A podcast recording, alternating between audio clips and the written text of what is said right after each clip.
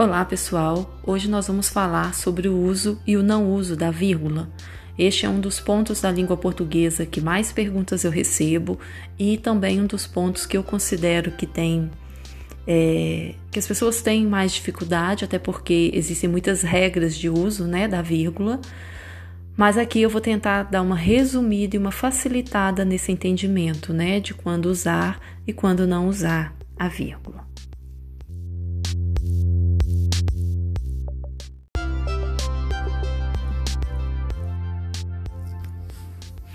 É, eu vou chamar esse episódio dos cinco mandamentos da vírgula, né? Do uso e do não uso da vírgula.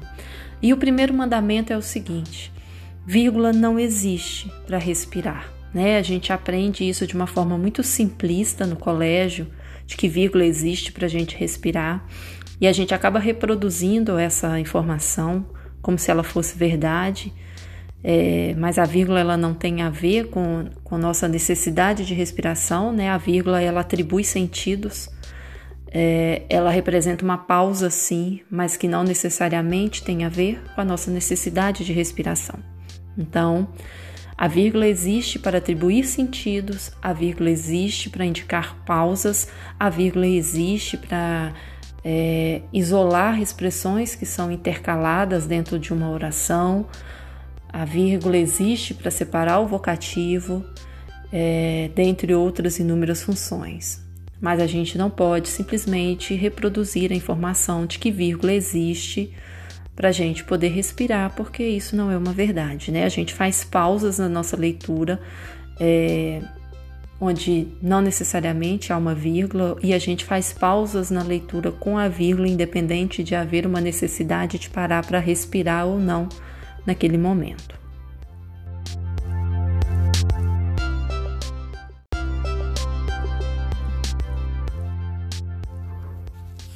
Segundo mandamento é não se separa sujeito do seu verbo com vírgulas. Esse é considerado um dos erros mais graves no que, dizem, no que diz respeito à utilização inadequada da vírgula, né? Separar o sujeito do verbo. Então, se a gente pega uma frase bem simples, João foi à festa, João é o sujeito, né? É, do verbo ir, João foi, e em hipótese alguma vai haver uma vírgula entre o sujeito e o seu verbo. Né? Esse exemplo é muito simples, não gera dúvida, dificilmente alguém colocaria uma vírgula ali. Mas se a gente pega um sujeito um pouco mais extenso, por exemplo, é, os alunos do primeiro período de Direito fazem a disciplina Direito e Linguagem. É, e aí, se a gente busca o sujeito, qual é o sujeito? Os alunos do primeiro período do curso de Direito. Vejam que é um sujeito extenso, né? Então há uma grande probabilidade de a gente querer colocar uma vírgula ali ao escrever uma frase como essa, mas é, logo em seguida vem o verbo, né? Os alunos do primeiro período de direito fazem. Então, se logo em seguida, né, vem o verbo, não pode ter uma vírgula separando o sujeito do verbo. Então, este é o segundo mandamento aqui do nosso episódio e é considerado um erro grave, né, de colocação inadequada da vírgula. As pessoas cometem muito esse erro. É, eu trabalho muito com revisões de texto, as escritas dos meus alunos, de um modo em geral. Então, comecem a observar se ao escrever vocês estão colocando uma vírgula entre o sujeito e o verbo, porque não pode ter essa vírgula aí.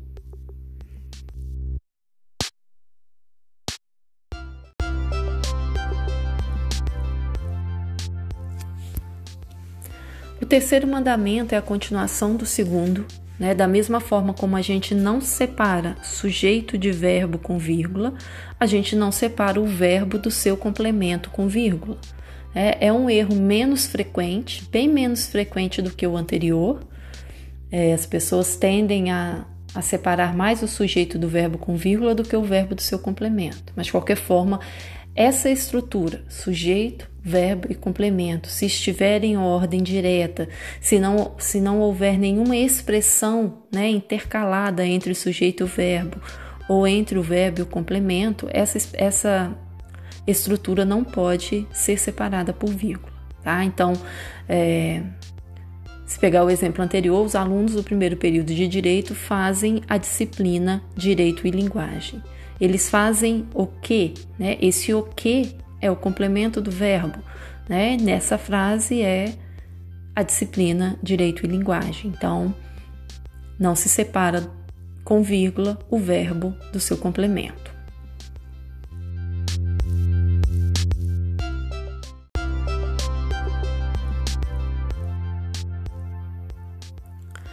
Quarto mandamento. Aqui é, eu vou tentar explicar para vocês de uma forma bem generalizada é, o uso mais frequente da, das vírgulas, né? Da vírgula, que é para intercalar informações que são acrescentadas a essa estrutura sujeito, verbo e complemento, ok? É, essas intercalações recebem diferentes nomes né, na gramática. É, aqui a gente vai chamar de uma forma mais simplificada de acréscimos, né? Aquilo que foi acrescentado à estrutura sujeito, verbo e complemento, ao ser acrescentado, vai ser separado por vírgulas, ok? Então, é...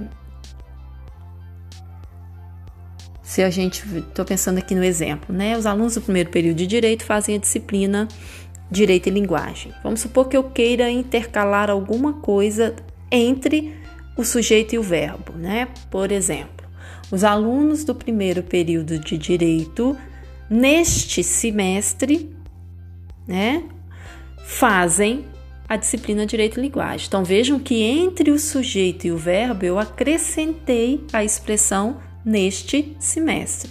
Essa expressão que foi acrescentada é, vai ser separada por vírgulas. Então vejam que não é o sujeito sendo separado do verbo com vírgulas, é uma expressão intercalada que está sendo separada por vírgulas, ok? É, e, e de um modo muito, muito, muito, muito geral, a gente usa muito vírgulas para separar expressões que são acrescentadas, que são intercaladas numa, numa estrutura sujeito, verbo e complemento. Né? Então, o que eu costumo dizer para os meus alunos é Vejam na frase qual é o sujeito, qual é o verbo, qual é o complemento e observem se entre o sujeito e o verbo tem alguma coisa intercalada, porque se tiver, né, esse alguma coisa, essa alguma coisa vai estar entre vírgulas. Da mesma forma, entre o verbo e o complemento. Né? Se entre o verbo e o complemento tiver algo intercalado, isso que estiver intercalado vai estar entre vírgulas. Tá? Então, essa explicação né, é, é, é, uma explicação que, se, se vocês conseguirem entender e se vocês conseguirem colocar em prática na escrita de vocês, vocês vão resolver muitos casos de vírgula. Muitos, muitos, muitos mesmo.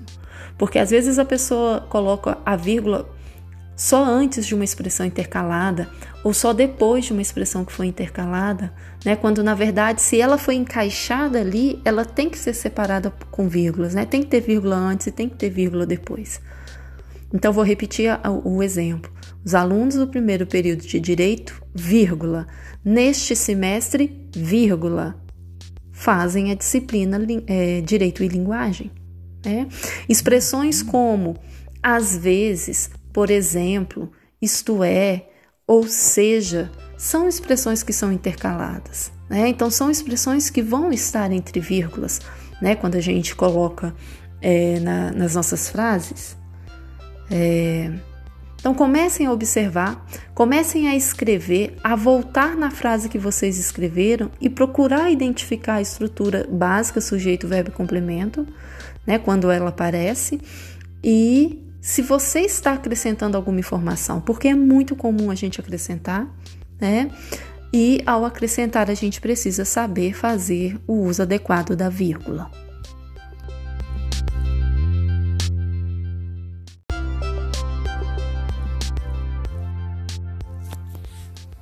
O quinto mandamento, eu vou falar sobre o vocativo, né? É, como eu disse é, anteriormente, é, a explicação de uma expressão sendo intercalada, sendo acrescentada, resolve muitas das regras da, de uso da vírgula, né? Porque às vezes não é importante que eu saiba se ali tem uma, uma um aposto, se ali tem um, uma, sei lá, uma explicação, né? Não importa que nome a gente dá na hora da escrita. Então, se vocês conseguirem entender que acrescentou, já resolve, né, a, a, a dúvida da vírgula. Agora, o vocativo, né, eu, eu deixei ele à parte porque ele não é, ele não seria um acréscimo, né? Então ele seria uma regra realmente à parte. O vocativo é aquele termo que a gente usa, né, quando está escrevendo ou mesmo quando está falando.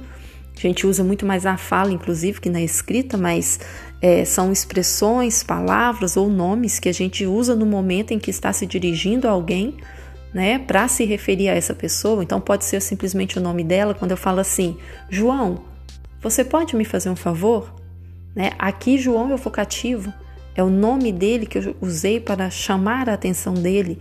É, quando eu estou escrevendo um e-mail, né, prezado fulano de tal, esse prezado fulano de tal é o vocativo do meu e-mail, né? E o vocativo ele tem vírgula separando, né, do, do restante da, da frase.